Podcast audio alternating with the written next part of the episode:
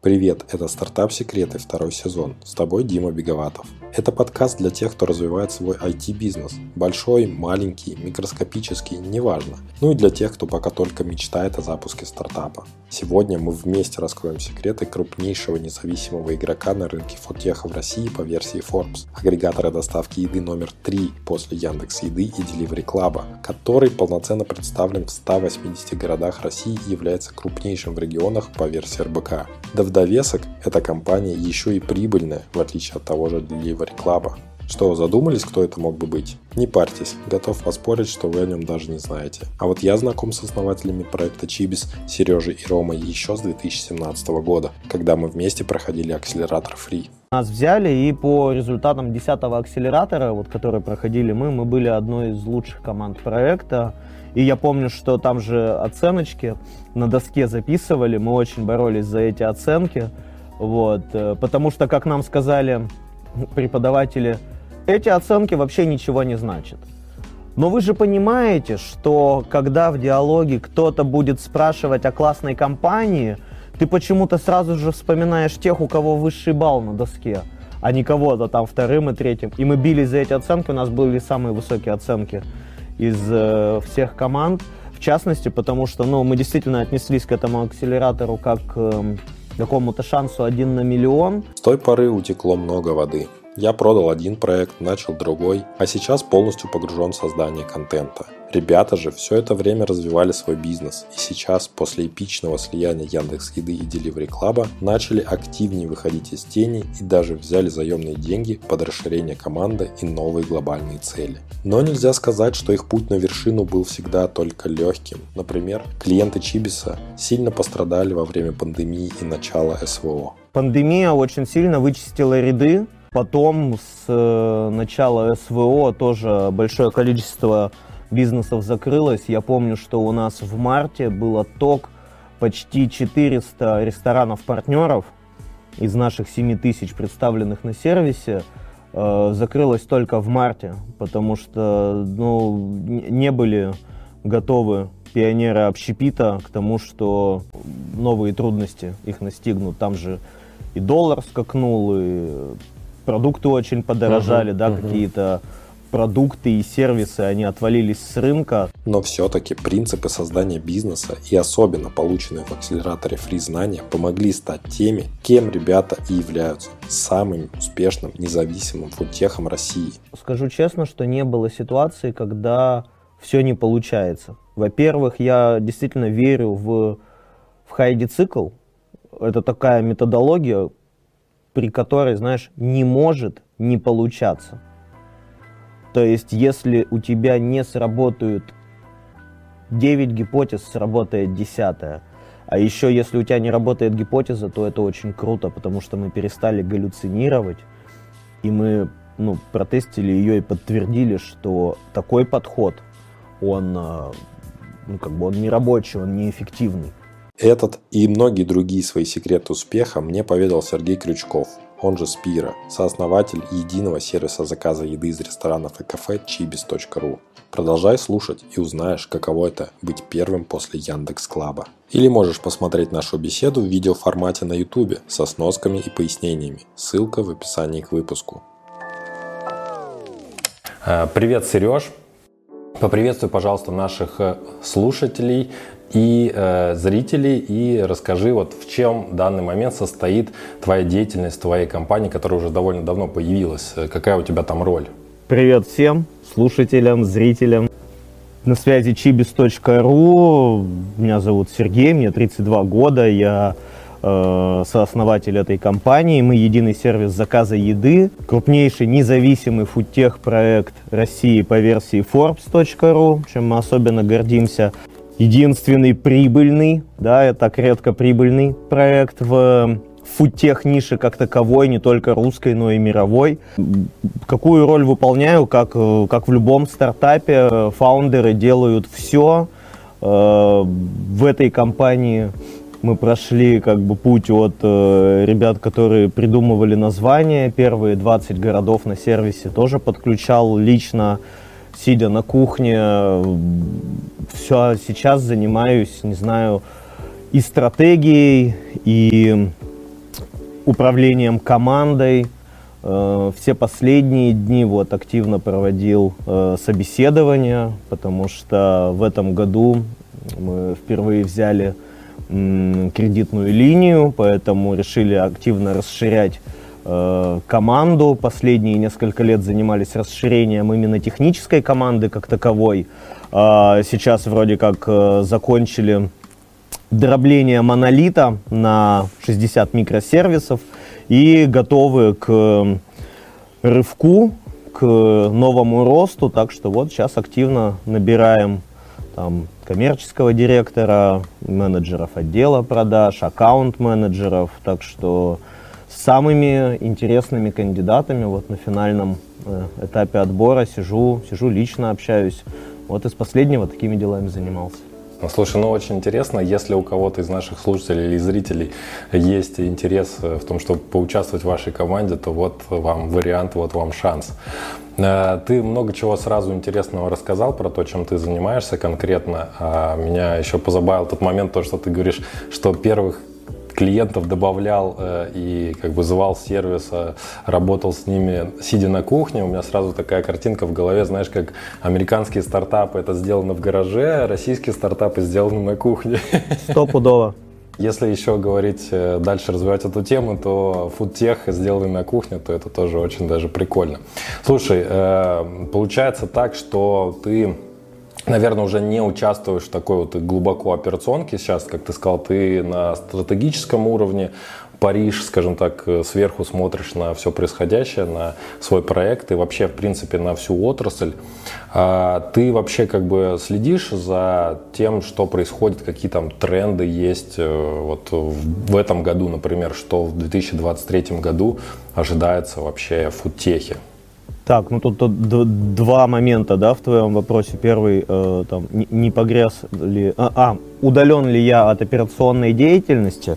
Э, в принципе, да. Я сейчас занимаюсь, наверное, знаешь, таким э, улучшайзингом. То есть у меня крайне мало каких-то реактивных задач, которые требуют э, быстрого реагирования, вот прямо здесь и сейчас с кем-то связаться и все такое. То есть я вот именно про какие-то новые направления, Э, новые моменты, ищешь то, что можно улучшить, и, как бы, знаешь, это озадачить самого себя какой-нибудь работой, будь то запуски э, там, курьерской службы в новых городах, или там редизайн у нас вышла сейчас четвертая коллекция э, сумок, э, какой-то мерч э, новый произвести там для команды или для тех же курьеров, или вот мы строили совсем недавно там точку, э, где базируются курьеры в крупнейшем в регионе э, фудкорте.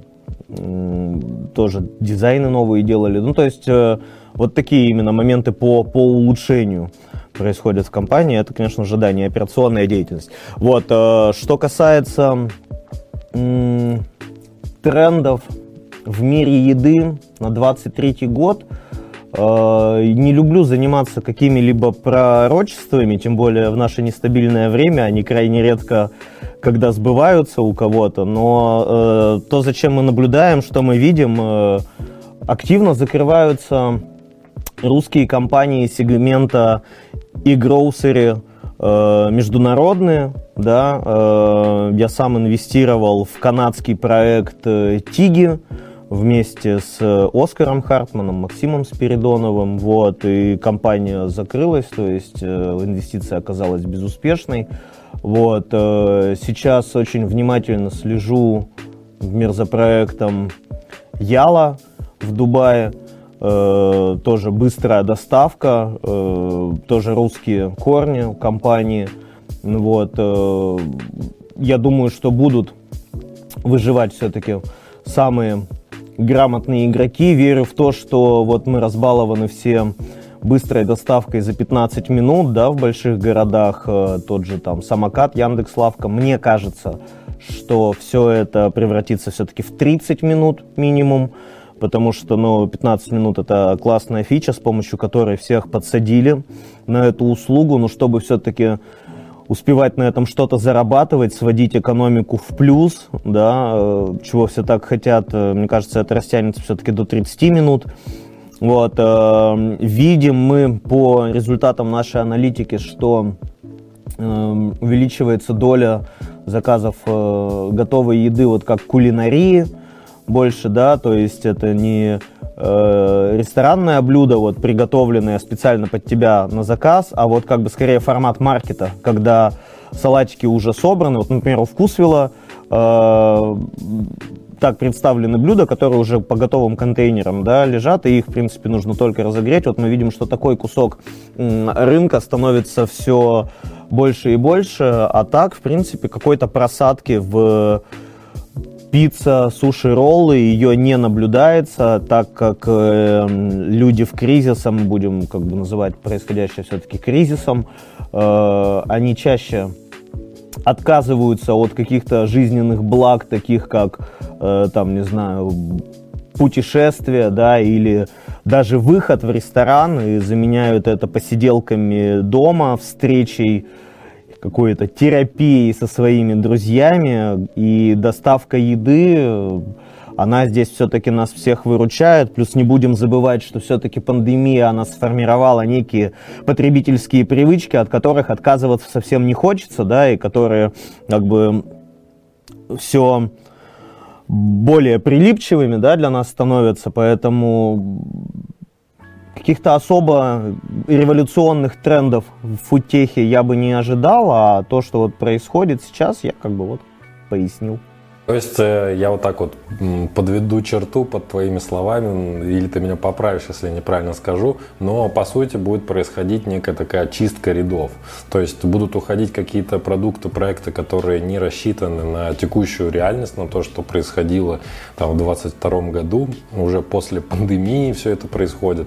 Вот. А эти проекты, они будут уходить, скорее всего, с рынка, а будут появляться, возможно, какие-то новые продукты, ну, которые будут под, подходящими под это время. Я бы так не сказал, Дим, потому что э, пандемия очень сильно вычистила ряды, а потом с э, начала СВО тоже большое количество бизнесов закрылось. Я помню, что у нас в марте был отток почти 400 ресторанов-партнеров – из наших 7 тысяч представленных на сервисе э, закрылась только в марте, потому что ну, не были готовы пионеры общепита к тому, что новые трудности их настигнут. Там же и доллар скакнул, и продукты очень подорожали, uh-huh, да, uh-huh. какие-то продукты и сервисы, они отвалились с рынка. Поэтому я надеюсь, что зачистки рядов больше, ну, уже больше не будет. Там уже вы, вы, вычищать, в принципе, мало осталось кого. А, то есть э, какие-то, может быть, ты советы вот так вот сходу дашь тем же самым рестораторам на 23 год, э, что им нужно делать в этом году, чтобы вот не произошло еще одной чистки? Ну, я как основатель нашего сервиса, конечно, ну, могу предложить только подключаться к Чибису.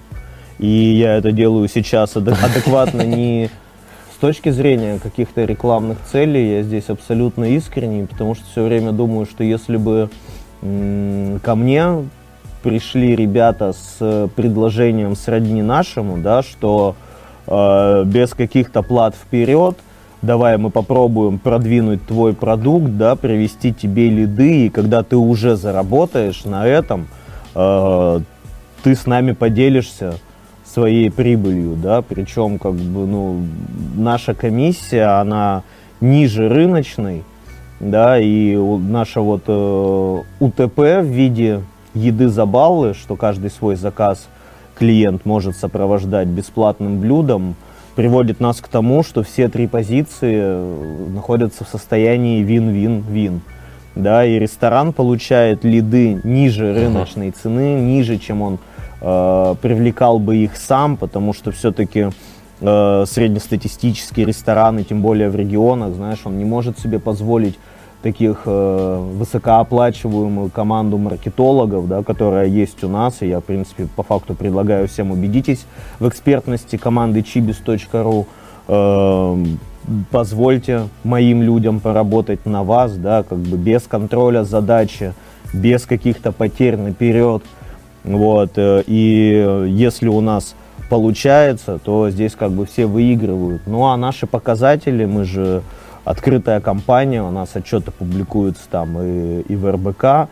Вот э, крупный был. Э, ну, мы говорим сами за себя, что мы бы не выжили в этом кровавом океане с Delivery Club и Яндекс Едой, если бы не приносили пользу нашим партнерам, а именно ресторанам. Поэтому в 2023 году, кто еще не подключился по каким-либо причинам, выходите на связь, оставляйте заявку, задавайте вопросы.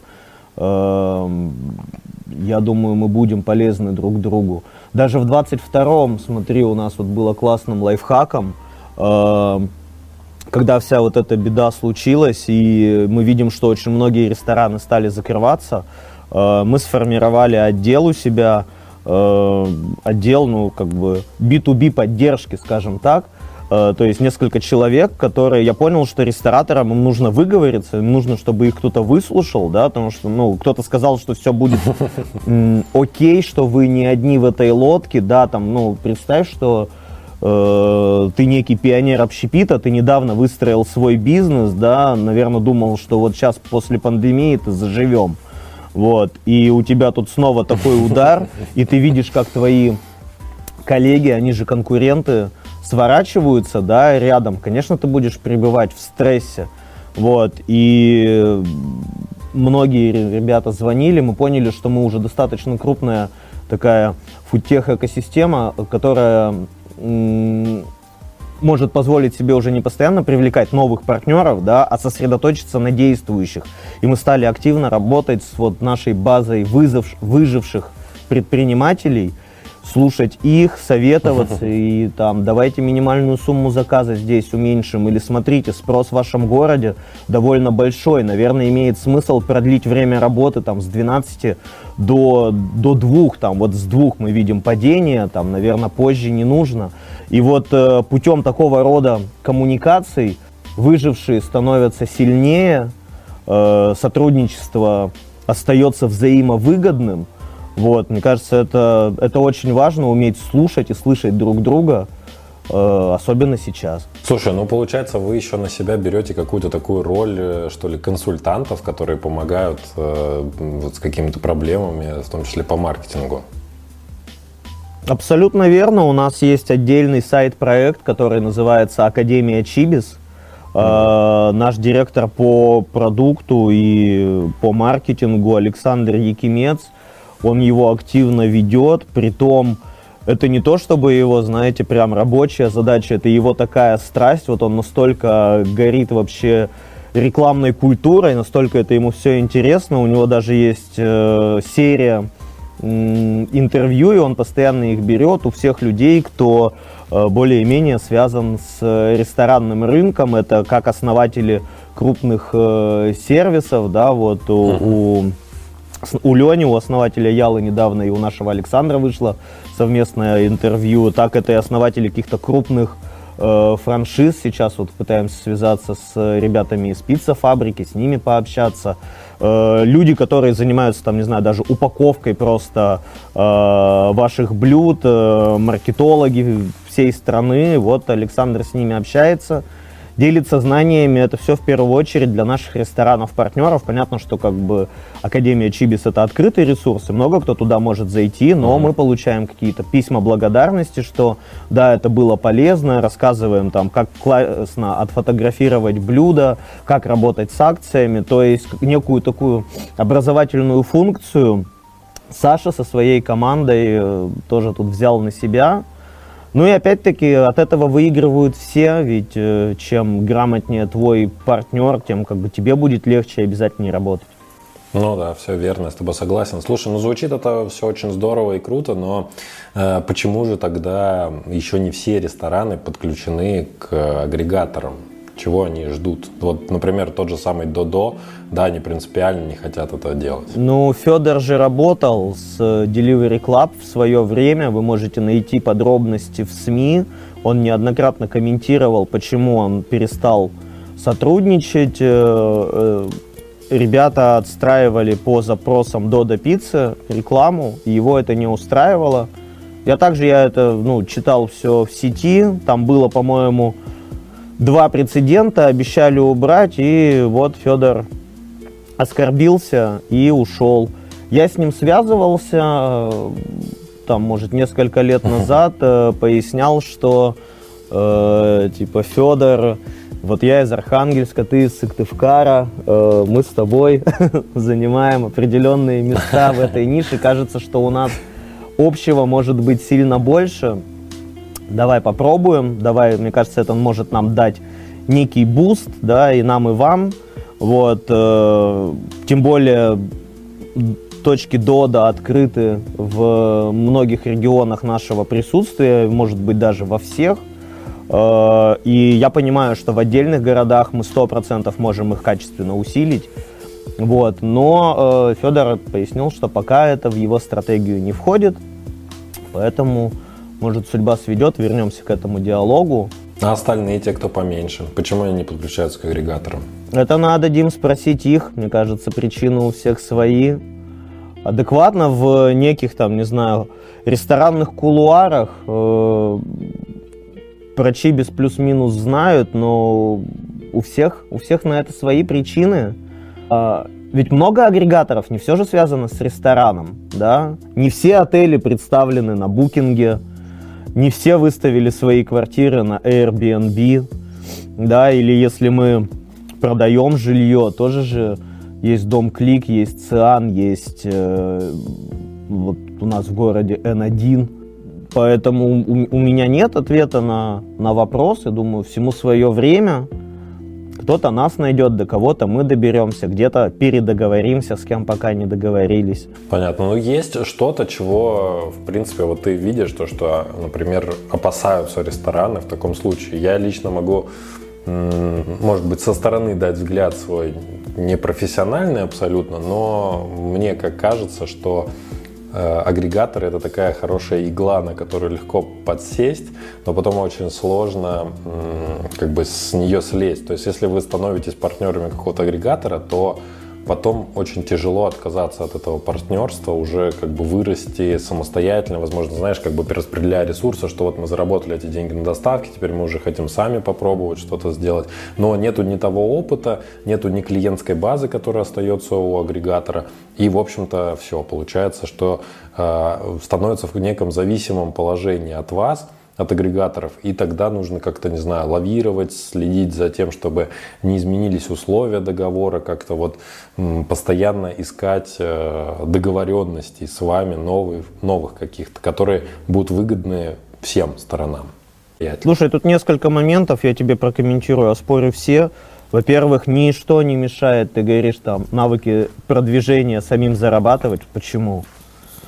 Продвигайтесь сами сколько хотите. Агрегатор же в этом плане ну, ни, никак не мешает. Это во-первых. Во-вторых, ты говоришь про э, некую зависимость и иглу. Я с этим не согласен. Я воспринимаю э, агрегатор как один из каналов привлечения трафика. Только какой классный канал, где нет оплаты вперед.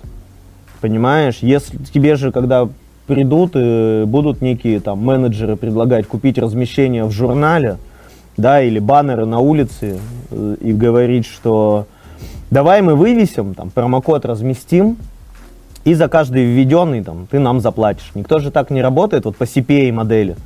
Да, ты должен вложить деньги вперед. Вот ты такой не сильно окрепший ресторан, который кое-как там на заемные доделал ремонт, он готов к открытию, ему нужны лиды, и я тебе их дам просто так, ну, без каких-то оплат вперед. Ты заработаешь и уже постфактум заплатишь мне. Понимаешь, у тебя уже нету дополнительных средств на какое-то там продвижение, запустить, не знаю, вирусный ролик, разработать его и т.д.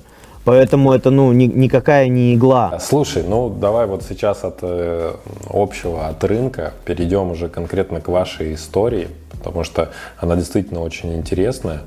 А вы сейчас вторые после вот, э, так называемого Яндекс Club, да, вот этой объединенной компании Яндекс Еды и Delivery Club а. Я бы все-таки говорил, говорил третье, потому что там пока две больших компании, и я очень четко разделяю вещи в жизни на э, свои победы и чужие поражения.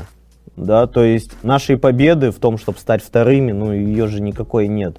Там просто происходит сделка слияния, вот. По факту с Delivery Club сейчас происходит то же самое, что в свое время они провернули с Зака Зака. Вот. Помнишь, такой питерский был сервис? Помню, я помню, да. С классными человечками, Заки. Угу. Вот, э, поэтому, не знаю, давай пока все-таки говорить, что мы третий игрок.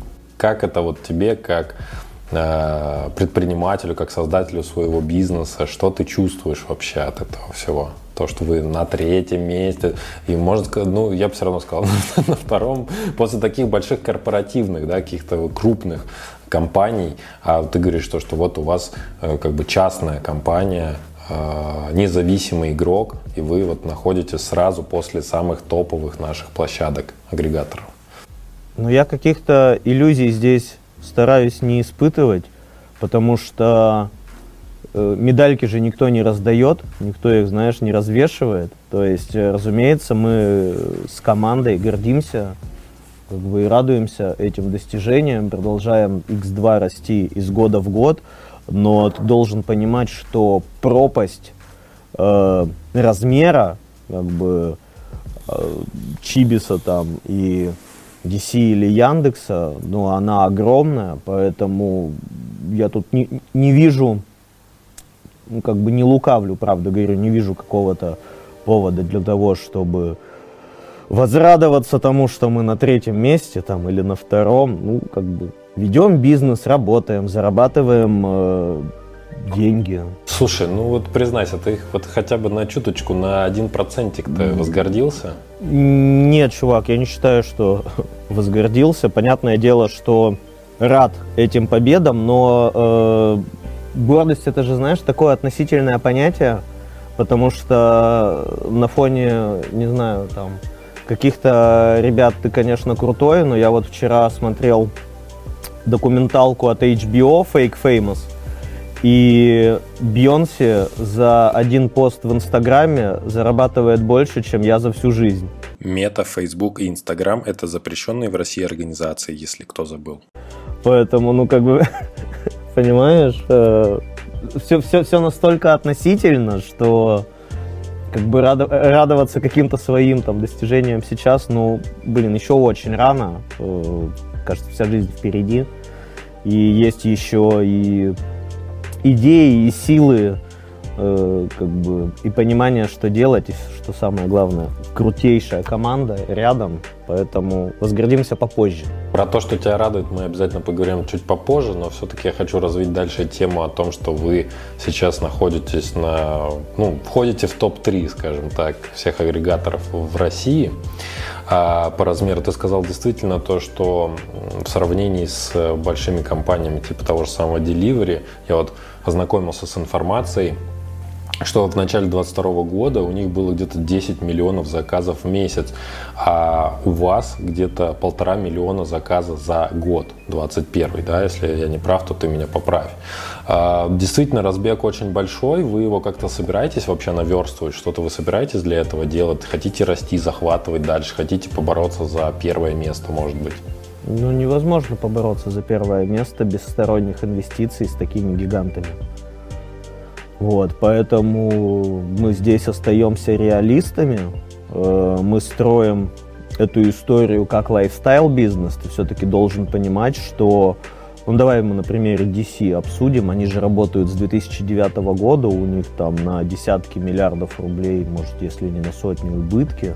Вот, и компания все еще ну, не вышла в плюс, и я думаю, что просто никто и не пытался, скорее всего, потому что э, это все строится в рамках холдинга. То есть для, в свое время для того же мейла э, Delivery был воронкой для сбора данных о клиентах, да, воронкой, куда, ну, еду едят все, то есть это самая такая широкая начальный этап этой воронки, и чем больше информации мы получим, тем легче мы заработаем деньги уже на следующих э, шагах, то есть э, мы сегментируем нашу клиентскую базу, и впоследствии им уже продадим либо какие-нибудь мобильные игры, либо социальные сети, дейтинговые приложения или услуги такси. И вот там уже на этих этапах э, деньги зарабатываются.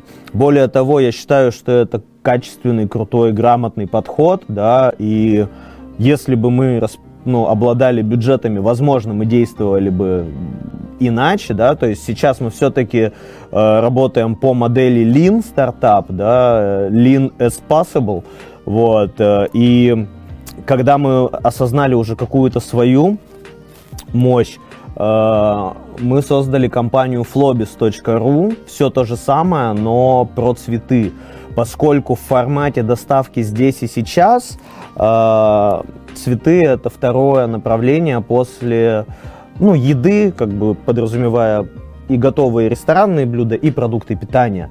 Вот, мы запустились в 30 городах за несколько лет, потому что понимали, что как бы у нас уже есть э, достаточная база для того, чтобы нашим же клиентам продавать другой продукт. Более того, мы даже вышли в ноль, то есть у нас был какой-то смешной плюс, там буквально на пару тысяч рублей, ну условно ноль. Но все-таки, сам понимаешь, э, с кем мы конкурируем на основном поле деятельности, я называю это битва с волшебниками, вот, э, поэтому здесь все-таки зарешал фокус, мы оставили проект Flobis э, просто чтобы ну, не терять фокусировку. Вот. Э, ну, такой приятный кейс того, что вот попробовали в цветы, в принципе, при том, что мы тратили на этот проект, ну, дай бог, 10% усилий команды, все равно занимались как бы чибисом в основное время. За два года у нас получилось запуститься там и в 30 городах, собрать некий пул вот этих цветочных мастерских, букетных лавок э, и даже выйти в ноль. А, смотри, ты говоришь то, что вы действительно как прибыльная компания остаетесь ну, в сравнении с вот этими волшебниками, с которыми вы как бы даже и не сражаетесь, потому что я так понял по твоим словам, то, что в этот топ вы особо и не стремились никогда. Ну, может и стремились, но попасть не могли. Будете ли привлекать, искать инвестиции? Возможно, есть какие-то еще игроки сейчас на рынке, которые хотели бы в эту э, сферу зайти и получить себе, возможно, тоже какой-то такой вот, я его назову лид-магнит. У маркетологов есть такое, э, такой термин, когда собирают специально данные, да, там контактные для того, чтобы, чтобы дальше что-то продавать человеку. Вот что-то думаете о том, чтобы кому-то другому на рынке, возможно, это было бы интересно, и они бы вас вложили как такой стратег долгоиграющий? У нас на постоянной основе идут переговоры с ну, большими экосистемными игроками.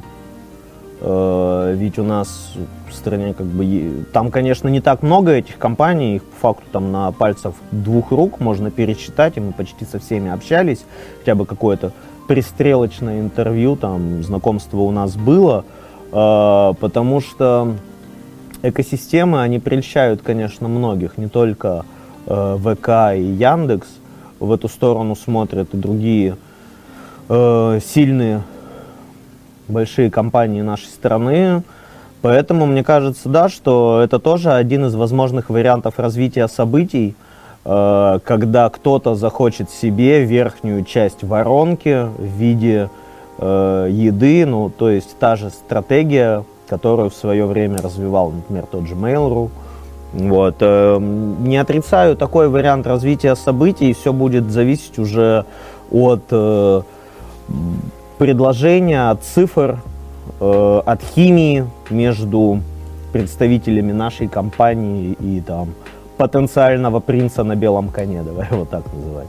Есть ли кто-то, кто вас, например, э, скажем так, поджимает снизу, то есть какие-то конкуренты, которые тоже хотят зайти в топ-3? Ну, чтобы прям поджимали, таких компаний нет.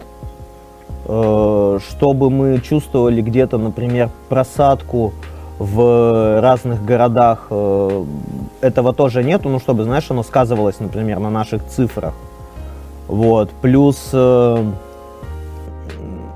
в течение того времени, вот сколько мы шли свой путь, а Чибису в апреле будет 8 э, лет, как он работает, и 10 лет, как он э, ну, создавался со, со сроками разработки, да, э, мы видели, конечно, как ну, не сотни, но несколько десятков компаний. В каждом городе почти был такой, знаешь, некий студенческий агрегатор еды. Э, кто-то работал там на, на 2%, э, на 3%. Ну, то есть нормально так э, подговнили рынок в отдельных местах, потому что я помню, что мы где-нибудь могли запускаться, вот когда я еще сам вел переговоры, и мы тогда работали на 10%, когда только начинали.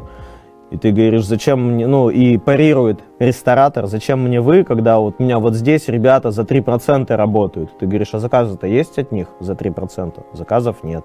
Такой, ну и о чем речь, господа? Вот, э, много кто позакрывался. Мы в свое время дышали в спину компании Зака Зака. Вот, э, когда запускались был такой проект «Доставкус». Вот, сейчас, э, ну, считай, нету ни тех, ни других, ну, насколько я знаю. Да, то есть получается так, что на длинной дистанции, марафонской, скажем так, уже в 10 лет вы всех соперников свои, своих обходите. А в чем, как ты считаешь, вот этот вот секрет успеха, секретный соус от того момента, когда вы только задумали с вашим партнером этот проект и вот до текущего момента? Ну, мы вовремя начали, в любом случае с некой задержкой, да, но если Delivery запустился в 2009 году, и идею мой компаньон принес в 2013, в конце, в октябре. Вот, и запустились мы в 2015. Но э, вот сейчас, конечно, в 23-м очень сложно представить себе э, появления аналогичного проекта вот так с нуля.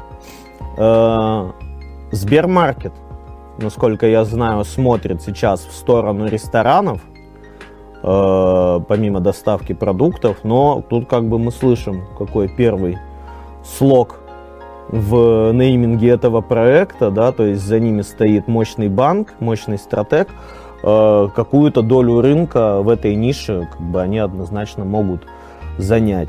Э, в чем наш э, секретный соус? Э, мне кажется, в, в гибкости все-таки, да, в том, что мы стараемся не тонуть в бюрократии, мы работаем по хайди-циклу, быстро тестим гипотезы, и если у коллег-конкурентов, которые очень большие, я думаю, время на согласование какой-то гипотезы может, знаешь, затягиваться на на очень долго, то у нас переговорный процесс идет реально в стиле ну чё, ну ок, ну ок, ну гоу. Все. И вот возможность, пока ты маленький, как бы, знаешь, нырять глубоко, остро чувствовать боли именно региональных ресторанов, тот сам факт, что мы не пошли покорять Москву и СПБ, да, где нужны бездонные кошельки, а пошли от небольших городов в порядке Архангельск, Северодвинск, Мурманск, Иваново, Курск, Псков, Сыктывкар. Это вот даже я последовательность правильную назвал, вот как, как они подключались один за одним, где был не, получается, не избалованный, а голодный до сервисов, до новых каких-то продуктов и удобств э, клиент, пользователь, и набрав вес, необходимый для того, чтобы вот пройти эту долину смерти в этих городах, потому что, ну, на настоящий момент у нас 2 миллиона пользователей зарегистрированных на сервисе, вот, то есть э, это и позволило нам выжить, и в принципе сейчас там как бы всегда, когда ты общаешься с какими-то э, аналитиками, они поясняют тебе, что как бы, вы уже в том в той стадии компании, когда ну, вас не задушить. То есть вы можете обвалиться, да, уменьшиться, там, не знаю, зарезать себе косты и как бы и жить на этом дальше. Потому что это действительно это модель лайфстайл бизнеса, и плюс мне хочется верить в то, что э, не каждый голосует в битве э, Давида и Голиафа за Голиафа. Ведь очень много людей, которые, вот знаешь, они за андеграунд, скажем так, они, они всегда есть. Э, да, кто разочаровался по каким-то э, причинам в одном сервисе и перешел в другой сервис, да, плюс опять-таки здесь же мы понимаем, что это тесная работа с ресторанами, кто представлен на твоем сервисе именно из доставщиков еды, из кафе и ресторанов. Иногда клиент идет за конкретным заведением, там, на нашу платформу, плюс все-таки программа с э, едой за балыш, которая позволяет тебе всегда при каждом заказе взять какое-то блюдо бонусом, да, ты, у нас никогда не было скидок, у нас никогда не было промокодов скидочных каких-то, потому что я в свою очередь нахожу это, не знаю, э, ну, неудобным, как минимум, в момент покупки идти, шерстить соцсети, да, какие-то поисковики, а нет ли промокода и т.д. На Чибисе я всегда знаю, что у меня есть баллы за то, что я вступил в группу, сделал какой-нибудь репост, подписался э, инста, э, написал отзыв, да, или пригласил друзей, то есть мне всегда вот набора минимальных действий, сделанных условно раз, разово, да, мне их хватает для того, чтобы э, добавлять бесплатное блюдо каждому своему заказу, и в итоге у тебя выходит, там, не знаю, три пиццы по цене двух, э, еще лучше, чем какая-то размытая скидка. Вот. И такой набор комплексных мер стечения обстоятельств, вот этой волмартской стратегии брать столицы в кольцо, да, а не расползаться от большого города по маленьким, э, все это и позволило нам выжить, а все это, что грамотные управленческие решения. Кстати, я рад, то, что ты вот э, на эту тему сейчас заговорил про управленческие решения. И вообще, я вот хотел тебя спросить, в том числе потому, что ты очень часто сейчас стартаперскую терминологию употребляешь в разговоре ходи-циклы, гипотезы и так далее. Вот э, само вот это вот попадание во фри, оно может э, являться неким вашим секретом успеха, то, что вы в определенный в правильный момент пошли в акселератор, набрались там мудрости, Сто процентов. Мы нас, на, на, да, нас вывели, нас вывели вообще на другой уровень мышления и на совершенно на другой уровень игры. То есть э, мы до этого, знаешь, не использовали даже терминологию стартап как таковой. Мы были, mm. ну мы бизнесом занимаемся, мы бизнесмены. Все теперь понятно, почему вы прибыльные, а не в долгах мы, типа, сидите. Да, мы, мы, мы сер, сервис строим. И потом вот уже Роман такой, так, подождите-ка, мы же стартапы, а стартапам здесь все пытаются оказать поддержку. Пойдем-ка посмотрим, что вообще существует для стартапов. И вот мы нашли акселератор Free, э, нам, кстати, отказали, когда мы отправили заявку, они нас не взяли, хотя мы по всем пунктам проходили в этот набор. Вот, потом они приезжали с Харвестом, это когда ребята ездят по городам и читают там небольшой курс лекций, Даша Кист вот выступала как раз-таки, э, и смотрят, есть ли здесь кто-то, кого можно взять в акселератор. И вот, и когда она пришла читать лекцию и задавала вопросы, а есть тут типа команды, которые отвечают этим и этим требованиям? Мы всем требованиям отмечали, я поднял руку и говорю, ну нас вообще-то не взяли, хотя мы отвечаем всем требованиям. Она такая, ну вы, наверное, что-то неправильно посчитали. Мы умеем считать.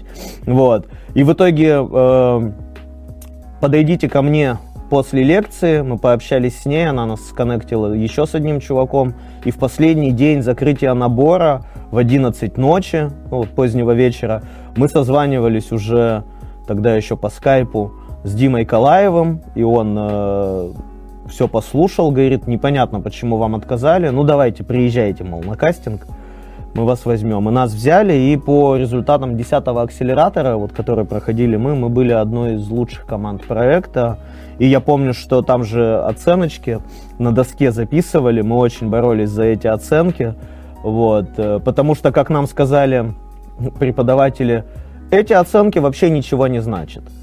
Но вы же понимаете, что когда в диалоге кто-то будет спрашивать о классной компании, ты почему-то сразу же вспоминаешь тех, у кого высший балл на доске, а не кого-то там вторым и третьим. И мы бились за эти оценки, у нас были самые высокие оценки из э, всех команд, в частности, потому что ну, мы действительно отнеслись к этому акселератору как э, какому-то шансу один на миллион. И мы немножко там хитрили, мы тестировали наперед очень многие гипотезы. То есть, вот, например, есть команды, у которых проблемы с генерацией гипотез. Им просто сложно придумать, что, как бы, знаешь, покрутить под другим углом. Это вообще не про нас было. Мы фигачили, не знаю, несколько десятков гипотез, и нашей проблемой была приоритизация. Нам нужно было из этого месива гениальных идей выбрать те, которые стоит в первую очередь обкатать. И поскольку мы очень много гипотез тестировали самостоятельно, у нас был, знаешь, такой запас с уже э, отработанными гипотезами. Мы уже знали, что из них стало инструментом и что уже работало, подтвердило э, свою идею, а что оказалось провалом. И поэтому, когда мы выходили на traction meeting, ну то есть вот на это собрание раз в неделю, где ты зарабатывал оценку по результатам работы недели, и ребята, многие, они типа на ходу там выдумывали идеи, которые они будут тестить, мы уже приносили заведомо доказавшие себя гениальные идеи. То есть мы условно трудились всегда на несколько недель вперед. И ты заявляешь там, ну я буду тестировать вот это и рассчитываю на такой результат. А ты уже знаешь, что эта тема работает, она у тебя уже доказана. И условно ты пытаешься, ну как бы получить оценку повыше. Невзирая на это, мы все равно получали в основном одни тройки. Там все, в принципе, питались только тройками. Пятерок не было ни одной на доске никогда. И вот просто по соотношению троек к четверкам получилось выйти вперед. Да, там жесткая была система оценки, я ее очень хорошо помню. Слушай, ну вот э, ты сам уже, получается, достиг какого-то определенного можно сказать, э, состоятельности ты достиг определенной, да, там бизнес-зрелости даже, можно сказать, достиг. У тебя не бывало такого э, желания, а может быть, ты уже этим занимаешься, но я об этом не знаю, но менторить какие-то проекты, может быть, или консультировать, или, может быть, создать свой акселератор mm. футех проектов, ну вот что-то вот такое. Я этим всегда занимался, видишь, я по образованию э, учитель иностранных языков, а учителя его же видно на пляже, как говорят, да, и вот э, кого-то подтягивать, наставничать, да, у меня еще нету ни братьев, ни сестер, это вот во мне всегда было. И я и репетиторством занимался, и в школе немецкий, английский преподавал в свое время. И поэтому, когда меня унесло вот именно в бизнес-среду, э, я на постоянной основе, э, так знаешь, это, на пол шишки менторю какие-то проекты. И в этом году я писал 8 месяцев такое свое научное исследование о вреде менторства. То есть пока, показать, какие, э, ну, чем это может быть опасно. Вот э, на сайте Forbes можно это найти, оно там в онлайне висит. Вот. И э, сейчас, в принципе, тоже работаю над тем, чтобы найти себе вот этих потенциальных менти, э, кому можно быть полезным, потому что в семнадцатом году я воплотил свою детскую мечту, знаешь, мечтал э, на сцене выступать, читать рэп в многотысячный зал. И какая судьба злодейка, что действительно у меня вот передо мной зал на две с половиной тысячи человек, и вот я с микрофоном, но я уже вещаю про выбор ниши, основы Customer Development, э, тебя также встречают с табличкой с твоим именем, знаешь, заселяют в отель. Э, я к тому, что условно я всегда мечтал о каких-то, знаешь, гастроли, самолеты, и в 2017 году у меня было 45 перелетов, множество выступлений. Я разобрал сотни компаний, самых разных, и, ну, это бесценно, это про, про отдавать, про, не знаю, какую-то кармическую энергию, что если у тебя получается, этими знаниями нужно делиться. Плюс я, в принципе, я очень люблю предпринимателей, вот как такую, как породу людей, очень их уважаю, как бы за их стремление, за то, что они не боятся что-то пробовать, да, ведь адекватно э, запустить свой проект э, дает адреналина сильно больше, чем прыгнуть с парашютом. Вот, плюс э, это разовая акция, да, а здесь в, ну, как бы в бизнесе-то можно увязнуть не на одно десятилетие. Вот, поэтому, да, я сейчас э, инвестирую на небольшие чеки до там, 3 миллионов рублей, э, менторю отдельные компании, и сейчас буду как бы работать над тем, чтобы сделать это как-то более более системно, попробовать быть полезным, тем более вот как бы сейчас, мне кажется, у нас есть вот это окно возможностей в связи с э, хайпом инфобиза как такового, э, не хочется уже как-то стоять в стороне, нужно в эту реку, не знаю, там по колено, но зайти. Слушай, ну вот как раз э, я хотел тебя спросить по поводу того, как ты распоряжаешься деньгами, так как у вас компания прибыльная, то есть ты зарабатываешь деньги с этого бизнеса, я думаю, зарабатываешь много, помимо того, что вкладываешь в стартапы, на что ты еще их тратишь, то есть вот что тебя радует, во что ты деньги инвестируешь? Ну, как мы с тобой недавно обсудили, много очень относительно. Вон, ты помнишь, много Бьонси зарабатывает за пост в Инстаграм. Вот. Э, по, по полмиллиона долларов он у нее стоил по данным, там, не знаю, трех или четырехлетней давности. Вот. Я зарабатываю сильно меньше, чем Бьонси, но э, инвестирую. Ну, Я думаю, все наши зрители э, и, и слушатели зарабатывают сильно меньше. Фондовые рынки, крипта, объекты искусства. То есть я, например, покупаю экспонаты Эрика Мусина. Э, в этом году купил пластинку Оксимирона «Горгород», э, которая по... Ну, ее наименьшая цена на Авито сейчас 400 тысяч, как бы от 400 и до миллиона рублей, она не распакованная. Как бы у меня есть другие редкие тоже экземпляры таких пластинок. Как уже сказал, инвестирую в какие-то в проекты международные, российские. Э, когда начались проблемы с автомобилями в России, например, мы в этом году скинулись с ребятами, взяли несколько контейнеров с BMW вот, на перепродажу. То есть ты думаешь, что у тебя такой IT-стартап, 23 год на, на дворе, а все какие-то схемы из 90-х, знаешь, все так и не уйдут. Если продвижение денежных средств, то вот они, они где-то здесь. Если про какие-то личные траты, то э, я коллекционирую кроссовки давно, я сникерхед, вот у меня много разных пар интересной обуви, там под 50 уже путешествую, э, коллекционирую винил, как ранее сказал, то есть у меня там есть и вертушки, и я купил лучшую беспроводную акустику 21 года, Кеф.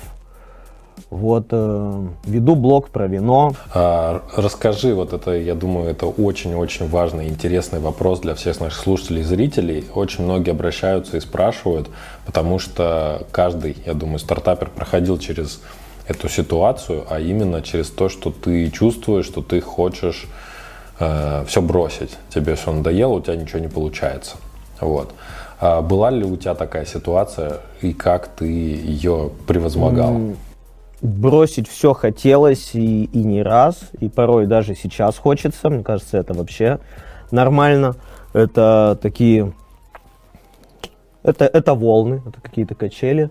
А, но скажу честно, что не было ситуации, когда все не получается. Во-первых, я действительно верю в, в хайди-цикл. Это такая методология, при которой, знаешь, не может не получаться. То есть, если у тебя не сработают 9 гипотез, сработает 10. А еще, если у тебя не работает гипотеза, то это очень круто, потому что мы перестали галлюцинировать, и мы ну, протестили ее и подтвердили, что такой подход, он, э, ну, как бы он не рабочий, он неэффективный. Вот, поэтому, если ты оттестил гипотезу, и она не превратилась в инструмент, у тебя есть два пути, ты либо ставишь себе галочку и говоришь, мы молодцы, мы это доказали, а, либо ты докручиваешь гипотезу и хочешь, не хочешь, ты приходишь к правильному выводу. Вот. И на основе как раз таких вот этих правильных выводов э, ну, ты найдешь свой путь, либо ты устроишь какой-то разворот внутри компании, лучше прощупаешь нишу, найдешь новые каналы, либо э, поймешь, кто на самом деле твоя ЦА.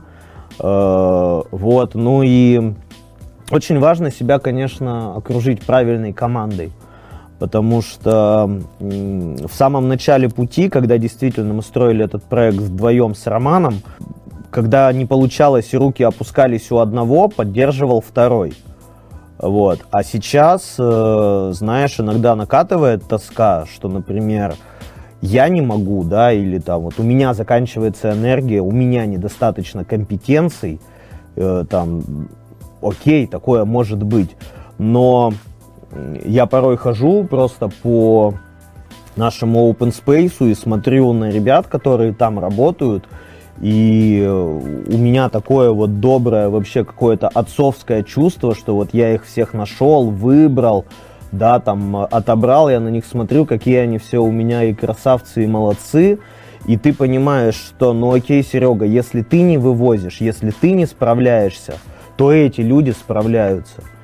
И как бы я не могу, знаешь, волноваться и переживать за такую большую команду, у меня сейчас только Э, ну как, большая, все понятно, относительно. У меня только менеджмент 100 э, человек, это как бы без учета специалистов э, колл-центра и курьеров. Вот, и я понимаю, что, знаешь, ну если уж как бы одна доминошка в моем лице может вывалиться, то 100 доминошек никуда не развалится. Вот, и это действительно, это очень важно. Ну и как бы оно банально не звучало, но это и близкие люди, да, и любимая девушка там, и мама, папа, как бы кого ты не можешь подвести, кто тебя поддержит в нужный момент, и твои хобби, потому что, как нам однажды сказал Илюха Красинский, наш э, как раз-таки э, ментор э, в свое время, чтобы подумать о своем бизнесе, нужно перестать думать о своем бизнесе. То есть, когда ты себя выдергиваешь из текучки, из операционки, да, то есть ты перестаешь думать об одних задачах своей компании, каких-то, может, рутинных или вот этих вот самых мозговыносящих, да, самых сложных и нерешаемых, тебе приходят откровения о каких-то других подходах. Э, скажи, Сереж, что же для тебя на самом деле вот этот вот бизнес, Чибис, который уже 10 лет э, ты развиваешь, и это уже компания с миллиардными оборотами. Что он для тебя? Вот в каком ты его формате ведешь и долго ли собираешься еще с ним быть? Ну, как я и говорил, это лайфстайл. Это э, поскольку ну, я один из основателей проекта, я могу здесь поставить знак равенства, что я равно Чибис.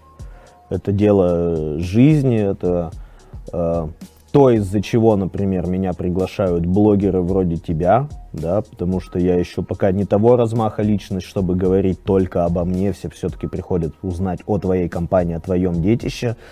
И как бы это, знаешь, банально не звучало, что у нас все говорят, мы семья, да, и с утра поем гимн. У нас в компании поддерживаются ну, вот те ценности, которые релевантны мне, поскольку я, например, очень ценю свободу, я даю ее своим сотрудникам, мы всегда были адептами э, удаленки. Вот, э, у нас нет дресс-кода, у нас э, нет жесткого графика, у нас есть, знаешь, обязательные часы присутствия, когда ты должен э, быть готов выйти срочно в Zoom то есть вот такое у тебя требование. Эм, когда в самом начале мы строили эту компанию, у нас же не было денег на дорогостоящих специалистов, поэтому я брал туда работать просто своих друзей, очень близких мне людей, эм, где я сэкономлю на контроле задач, да, на факте доверия, и я знаю, что они не захотят меня подвести, а навыков, да как бы и у нас нету необходимых навыков строить миллиардную компанию, мы же ранее этого не делали, понимаешь? Э, поэтому навыки они приобретут вместе с нами на этом пути. И сейчас у меня, например, э, коллеги в офисе, мои друзья, полностью закрывают потребность в общении, и даже не хочется куда-то в выходные идти тусоваться, потому что Э, мне настолько как бы вот хватает этой энергетики, можно там, знаешь, это и на брусьях устроить соревнования, кто больше, и в пинг-понг мы постоянно играем, как бы, и ну, просто веселимся, шутим, отмечаем вместе праздники, ходим куда-то в клубы, ребята тусуются между собой, и более того, у нас тут уже первая свадьба, от, э, финансового директор и главная звезда отдела продаж, и более того, я их буду венчать, то есть я буду тот самый человек, который говорит, объявляю вас мужем и женой.